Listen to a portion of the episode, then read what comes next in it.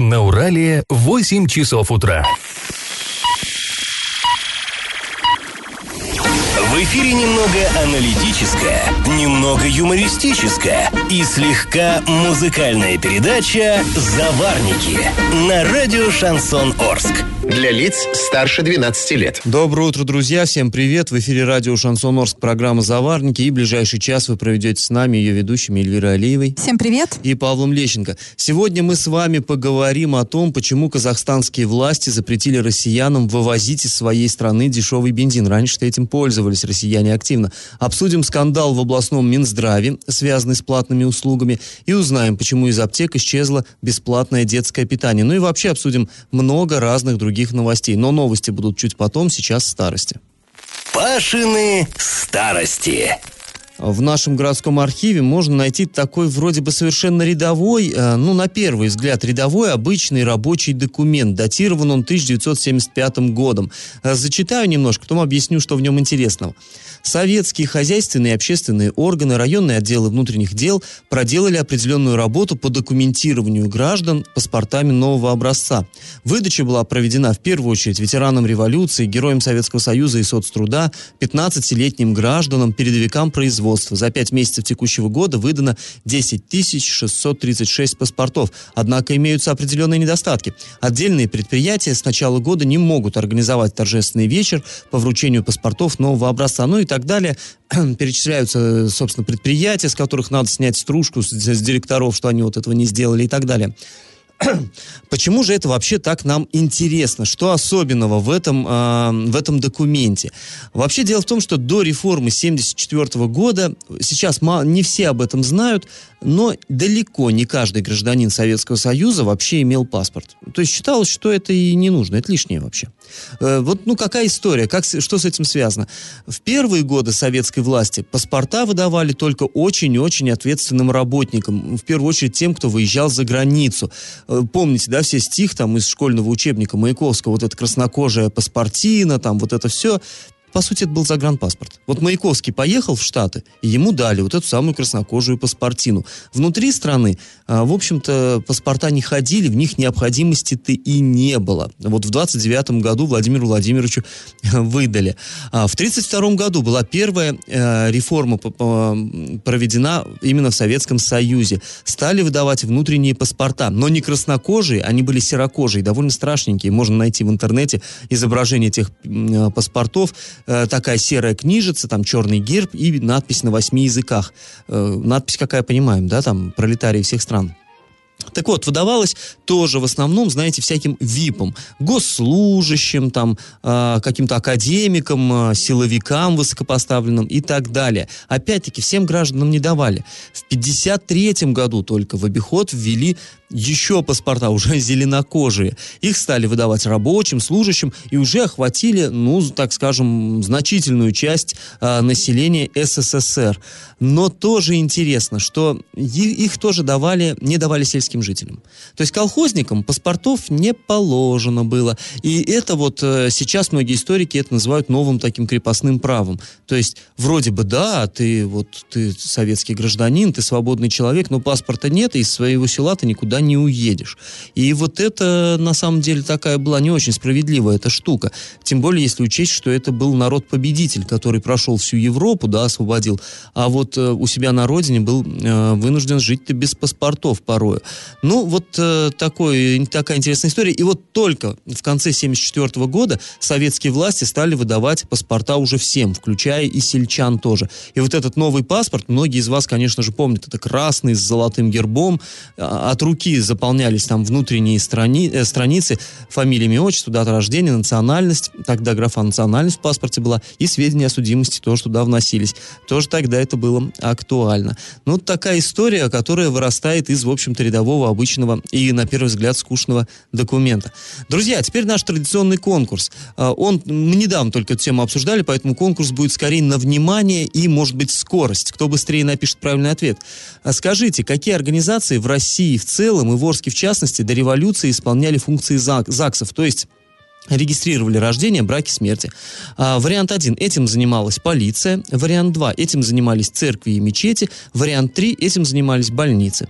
Ответы присылайте нам на номер 8 903 390 40 40 в соцсети «Одноклассники» в группу «Радио Шансон Орске» или в соцсети ВКонтакте в группу «Радио Шансон Орск» 102.0 FM для лиц старше 12 лет. А спонсор программы ИП Туйгунов РИ лесоперерабатывающая компания Леснаб предлагает хвойные пиломатериалы дискового пиления, а также все для стройки. Адреса Орск, Металлистов 9 и крайне 1Б, телефоны 470404 33 25 33 на правах рекламы. Галопом по Азиям Европам! В Орске э, городские власти вводили режим чрезвычайной ситуации из-за природного пожара в районе детского лагеря «Лесная сказка-2». Э, быстро распространялось пламя, площадь пожара составила порядка 25 гектаров. Э, возникла угроза для детей, поэтому де- детей и персонал эвакуировали из лагеря в школу поселка Ударник и детский сад номер 106. На месте работали службы пожаротушения, три единицы техники. Также была задействована техника МЧС, Орского лесхоза, Орсгортранса, САТУ и даже вертолет Ми-8. Борьба с огнем продолжалась больше суток, и только вчера в 11 часов дня пожар был полностью потушен. В этом году впервые в рамках регионального проекта выделяется грант в форме субсидий на приобретение музыкальных инструментов. Выделяется детским школам искусства. Предполагаемая сумма до 3 миллионов рублей. Как рассказала заместитель главы Орска по социальной политике Лариса Хальченко, итоги грантовой деятельности будут подведены до выборов. Ну, конечно же, до выборов. А выборы, напомним, состоятся 8 сентября. А, друзья, такая кадровая новость. Прокурор Советского района Виталий Чатарев переведен в Солилецк. Там он возглавит прокуратуру, соответственно, города Солилецка. Об этом нам сообщили э, в областном ведомстве. Обязанности прокурора Советского района города Орска временно возложены на Максима Притулу, который ранее исполнял обязанность первого зама прокурора. Кто же займет эту должность на постоянной основе, пока неизвестно. Она считается вакантной. Друзья, после небольшой паузы мы с вами поговорим о проблеме, с которой к нам обратились орские мамы. Они говорят, что не могут получить в аптеках бесплатное детское питание. И как это понимать? Орские мамы жалуются на перебои с бесплатным детским питанием. Как, э, ну, к нам обратилась жительница города, как это часто бывает, и говорит, что получила рецепт, пришла в аптеку, а там сказали, что смеси не будет. А она спросила, а когда же будет? И там ответили, что до конца месяца ждать не стоит. Фармацевты сказали, что перебои связаны с тем, что вовремя не разыграли тендер. Ну, на самом деле история это стандартная, да, вот эти вот, э, вот эта вся бюрократия, она всегда отражается именно на нас, ну, ну, на обычных Нет, жителях. ну интересно, а ребенку что, да, ему что-то есть надо, и не факт, что у мамы, допустим, есть деньги, ну вот действительно ситуация не очень простая в городе, во многих семьях совсем плохо с... Ну да, здесь денежкой. сейчас я могу понять. Питание дорогущее. Многие сейчас подумают, ну твои же дети, решай проблемы сама, да, мы, мол, как бы своих детей как-то кормим, и, ну и ты тоже не- не- нет питания, иди купи сама. Но полагается, если детское питание, ну это закон, все. Самое главное, Маме что полагается детское За питание. Ей все за это уже заплачено. Да, за то это есть уже заплатили. Мы все платим в бюджет налоги, и, ну, это должно быть, если и закон. эта самая мама тоже платит бюджет налоги, Разумеется. да, и по этому закону она ей И ребеночек вот ее, вот. которого выкармливают на этом питании, он станет гражданином России, будет работать Я и будет тебе больше до скажу, пенсии платить ее налоги. ребеночек родился, и первое, что он получил, это карточку налогоплательщика, а не Да, свидетельство о да. рождении. А мы обратились, конечно же, в Минздрав, там сейчас в, пресс-службе что-то невообразимое творится. Ну, в общем, нам отправили запрос, потом смотрим, у наших коллег уже ответ появился, а у нас нет, а запрос-то мы отправляли. А мы звоним туда, нам говорят, ну, подождите, э, им вот мы... отпра- А вдруг вот, э, когда придет время вам на запрос отвечать, уже изменится информация. Ну, то есть... Там э, разброд шатания. да, разброд и шатание, какой-то вот э, совершенно невообразимая вещь происход- происходит. И вот нам сказали, что перебои с молочными смесями связаны с задержкой отгрузки питания поставщиком. Ну, то есть уже не с тендерами, а именно там что-то по- поставщик наколпачил. А, и поставка на аптечный склад ожидается 26-го. Сначала сказали 24-го, вчера перезвонили в панике, сказали 26-го, а, позвонили, сказали... Завтра «Пусть- позвонят, скажут 3 августа, да, видимо. позвонили, э, как-то очень все такие возбужденные, почему вы опубликовали эту информацию, хотя мы ее вам не присылали. Мы открываем почту, там есть э, ответ Минздрава, почему-то подписанный Зольниковой, еще до сих пор, хотя э, исполняющий обязанности сейчас совершенно другой человек, и Татьяна Савинова, да, ну, то есть мы все понимаем, да, а, вот эту всю историю с документооборотом, я даже не знаю, верить сейчас этой информации или не верить от Минздрава, но тем не менее, поставку ожидается вот уже 26 июля, вот-вот, скоро, 26 у нас на этой неделе уже, в субботу. Что-то я вот ты меня поставила в тупик. Да, мы не знаем, какая сегодня дата. А, ну, в общем, при поступлении питания будет... Э, Послезавтра я раскрыл это дело. В пятницу. Да. А при поступлении питания будет э, незамедлительно доставлено в аптеке льготного отпуска в Орске. При этом в Минздраве говорят, что в настоящее время имеются в достаточном количестве сухие смеси для питания детей с 12 месяцев, то есть с года. Но все мы понимаем, что питание в основном нужно именно детям до, до ну, года. Ну, грудничкам, да, конечно. грудничкам. А, и э, на, на закупку полноценного питания в возрасте до трех лет запланировано 40 миллионов рублей. Это вот к слову о том, что уже за все заплатили, и не надо стесняться просить это детское питание.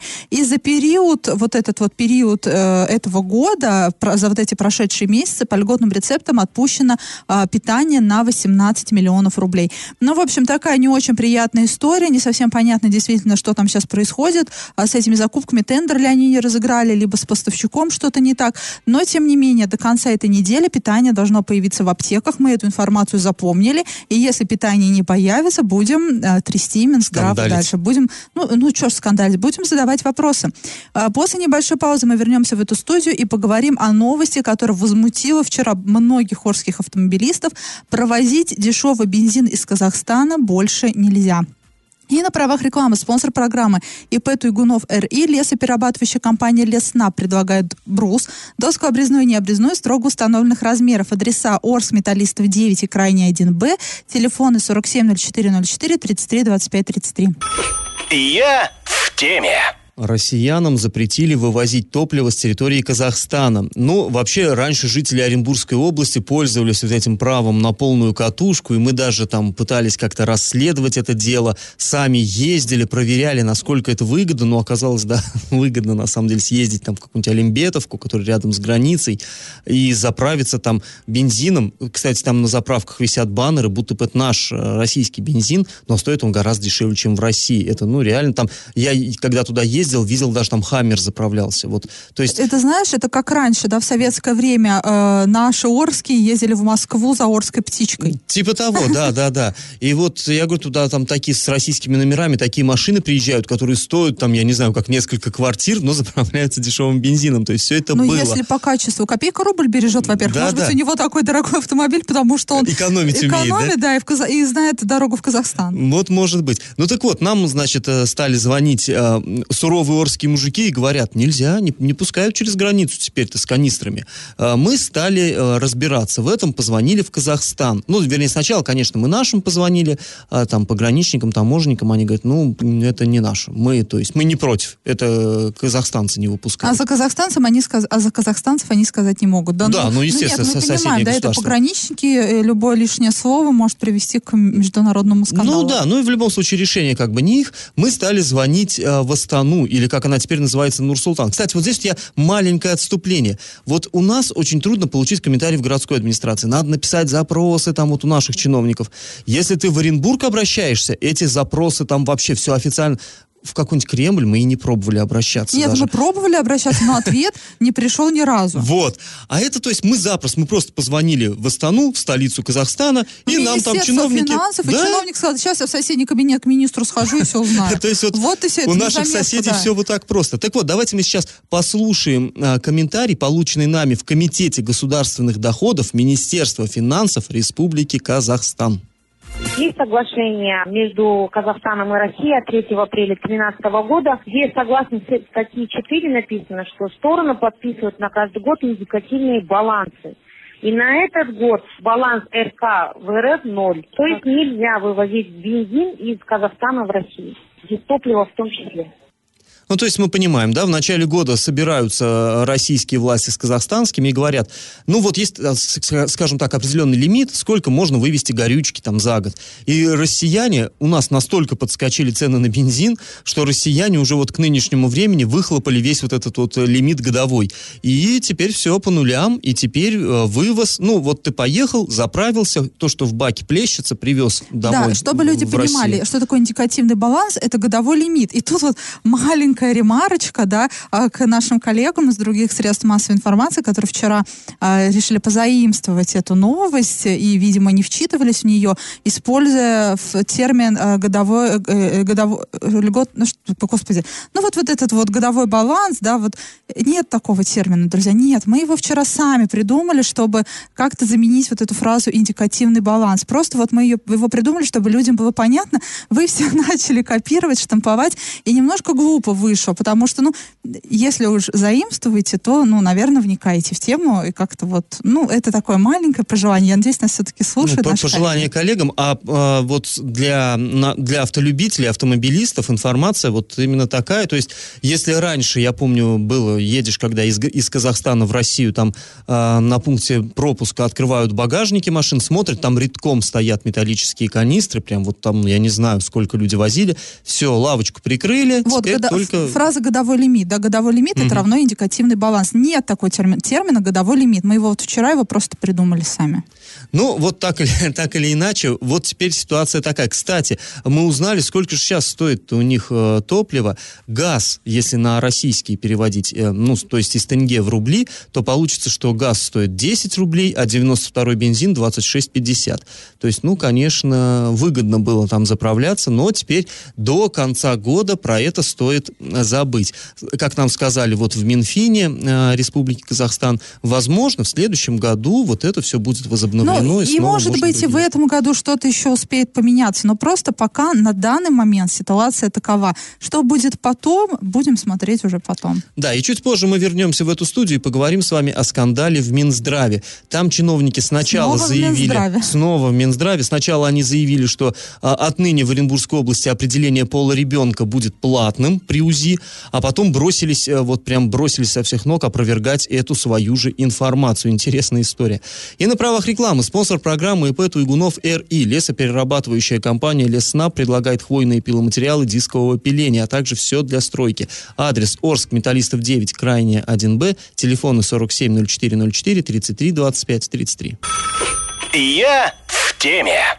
На прошлой неделе в социальных сетях появилось э, сообщение о том, что в одной из больниц Оренбурга якобы перестали определять пол ребенка на УЗИ бесплатно. По словам автора заметки, его супруга вынуждена была идти в кассу. Ну, то есть она была на УЗИ, да, ей там делали УЗИ, все сказали там про, а, ну, ну, как про состояние, плод, да, как да. развивается плод. И то есть и врач в то же время видел пол ребенка. Но эту информацию он не сказал. Он бесплатно состав... не сказал. Бесплатно не сказал. Он заставил женщину встать, одеться, идти в кассу, платить деньги, а потом вернуться, и, собственно, уже по чеку он ей эту информацию выдал. И да, сказал, поздравляем кто вас, мальчик. Да. А, ну, мы, конечно же, связались э, с пресс-службой Минздрава, и вот что нам ответила Наталья Чепургина. Это руководитель вот этой вот пресс-службы Министерства здравоохранения.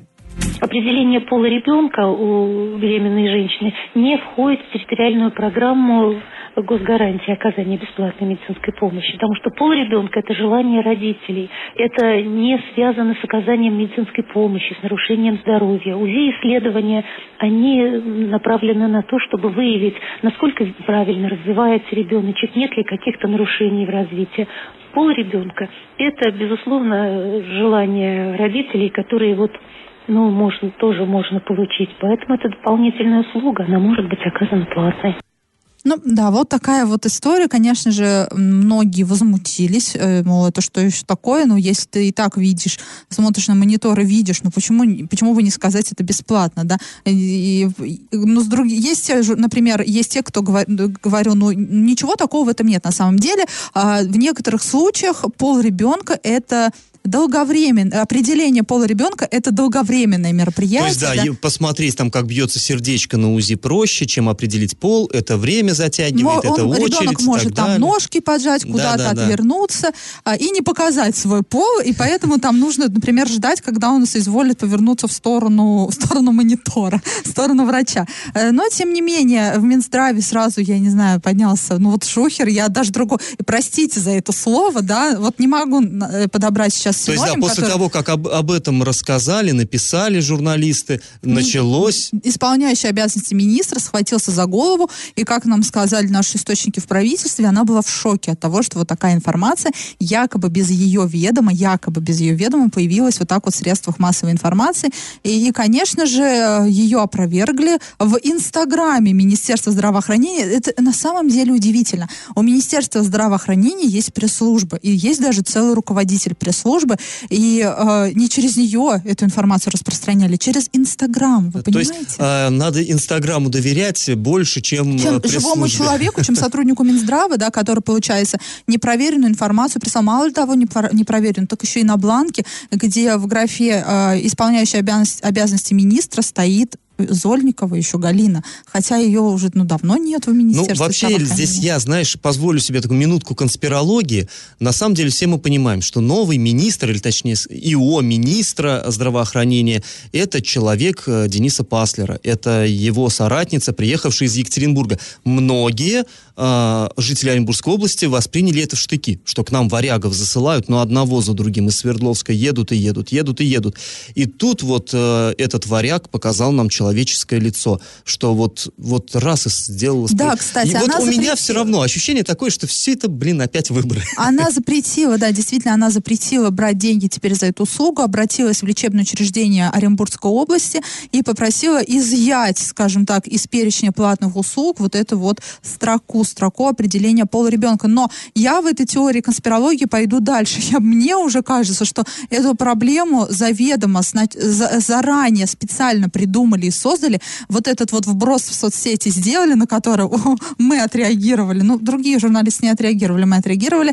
а, и эту проблему решили. Вот, ну, помнишь, да? Ну, э, да, есть такой... Когда э, обсуждалось- с- Сам создаешь, сам решаешь. Это да, да, да. очень. Это как раз-таки э, приписывали Денису Паслеру, да, вот эту вот историю, когда у него менялось руководство его вот этой предвыборной кампании, да, там Мгм. политтехнолога одного уволили, там э, замен э, вместо него кого-то взяли, не взяли, я не знаю. И тогда говорили, что это одна из методик именно этого политтехнолога. И с Юрием Бергом было то же самое: создать проблему, решить проблему. И здесь, ну, легко было создать проблему. Ну, это наши с тобой теории, ну вот факты есть, как они есть. Мы вам озвучили. Сначала деньги брали, теперь деньги брать не будут. После паузы мы вернемся в эту студию и поговорим о том, как же городские власти построят новый мост э, для обновленного парка строителей. И на правах рекламы спонсор программы ИП Туйгунов РИ лесоперерабатывающая компания Лесна предлагает брус, доску обрезную и необрезную строго установленных размеров. Адреса Орск, Металлистов 9 и Крайний 1Б, телефоны 470404 33 25 33. И как это понимать?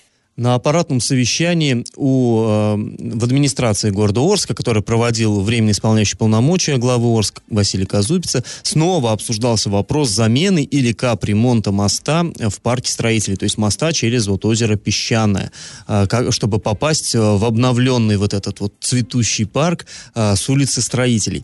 Ну, понятно, что уже давно этот вопрос муссируется, и вот власти его обсуждают. На самом деле, как по мне, вот недавно я там был в парке, и, ну, позорненько выглядит этот мост, прям скажем. Ну, Очень. там прям позорненько начинается уже на входе.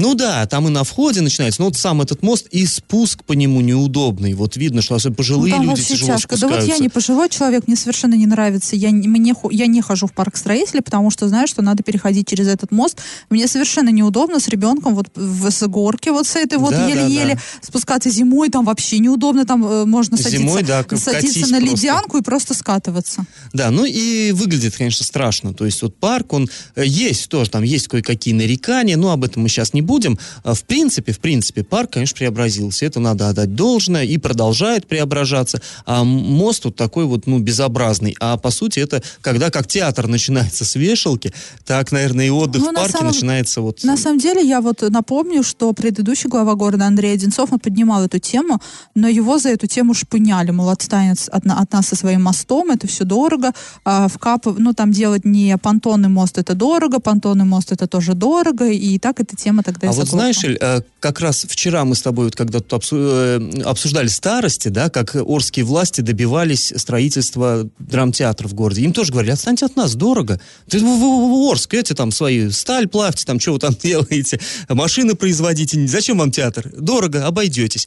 Продавили. Вот я считаю, ну, там что... просто как бы и, глава ушел, и тот, который говорил, что дорого, тоже ушел. Ну да, получается. Тема можно в общем, да, я считаю, что, конечно, надо это все-таки менять и надо заставлять. Орск довольно многое делает в масштабах всей страны и сделал заслуг у арчан выше крыши. И я думаю, что имеют право они требовать, чтобы сделали путный нормальный мост. И вот вчера... Хотя бы мост дайте городу. Да, вчера стали обсуждать опять-таки вот Казупица и Щербань. Щербань это заместитель по муниципальному хозяйству. И Щербань сказал, что два года разговоры ведутся, но пока ничего не получается. Вроде в Минстрое давали надежду, что будет вот в этом году мост включен в программу капремонта, но этого не произошло. Повторюсь, как по мне, капремонт не спасет. Ну, что-то Его вот уже ремонтировали, мост, на Юмзе, кстати, ремонтировали, да, и вот эти вензеля, да, там делали вот эти по бокам, Да, все. да, да, Но да. толк, он все равно тонет, и он все равно неудобный и не приспособлен для всех граждан, он не приспособлен только для молодых и резвых.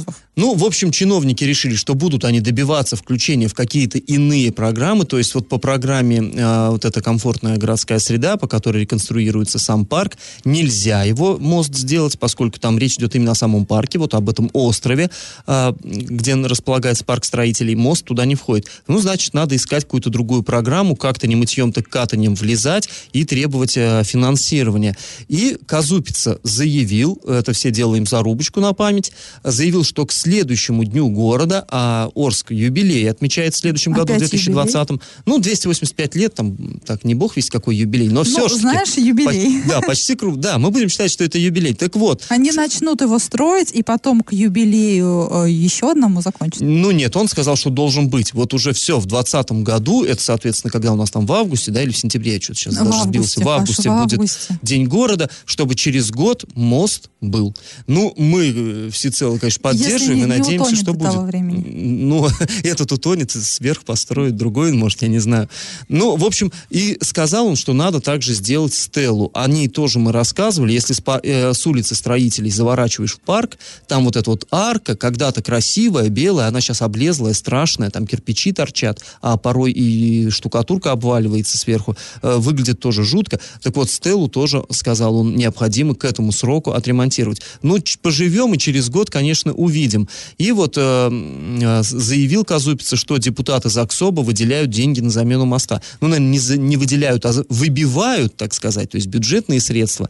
Ну, опять, если депутаты ЗАГСОБа сдюжат, если они смогут эти деньги добыть для города, ну, честь им и хвала, конечно. А, говорят, проект моста должен быть подготовлен в ближайшее время. С нетерпением этого ждем, будем смотреть и вам тоже обязательно расскажем. И на правах рекламы спонсор нашей программы ИП Туйгунов РИ. Лесоперерабатывающая компания Леснаб предлагает хвойные пиломатериалы дискового пиления, а также все для стройки. Адрес Орск, Металлистов 9, крайне 1Б, телефоны 47 04 04 33 25 33. Новость дна.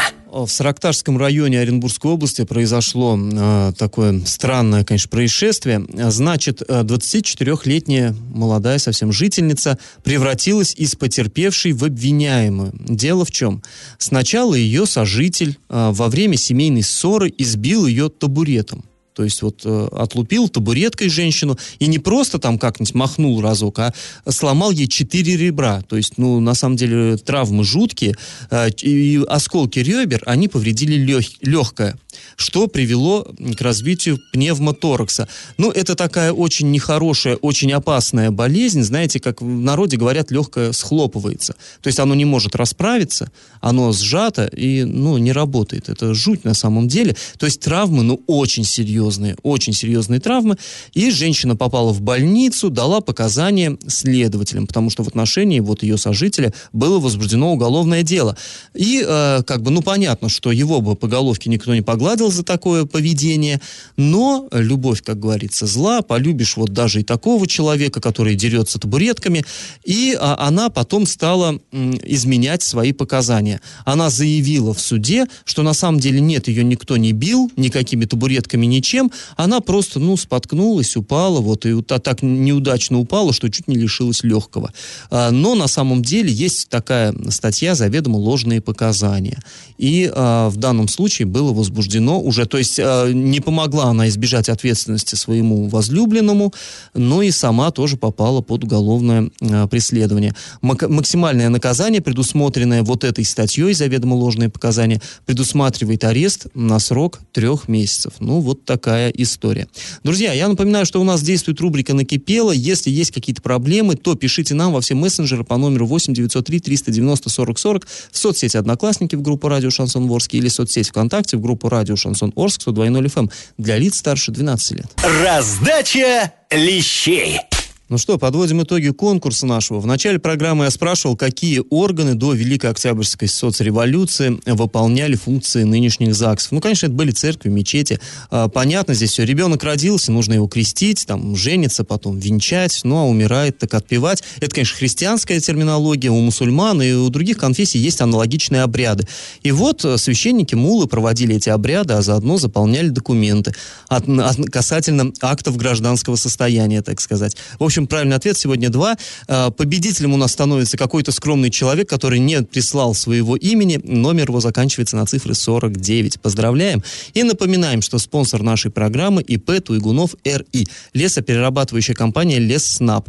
Брус, доска обрезная, не обрезная, строго установленных размеров. Орск, Металлистов 9, крайне 1Б, телефона 470404 33 25 33 на правах рекламы. Ну а мы с вами прощаемся. Этот час вы провели с Эльвирой Алиевой и Павлом Лещенко. Пока, до завтра. Завариваем и расхлебываем в передаче «Заварники». Каждое буднее утро с 8 до 9.00 на радио «Шансон Орск». Для лиц старше 12 лет. Радио «Шансон». СМИ зарегистрировано Роскомнадзором. Свидетельство о регистрации Л номер ФС 7768 373 от 30 декабря 2016 года. Для лиц старше 12 лет.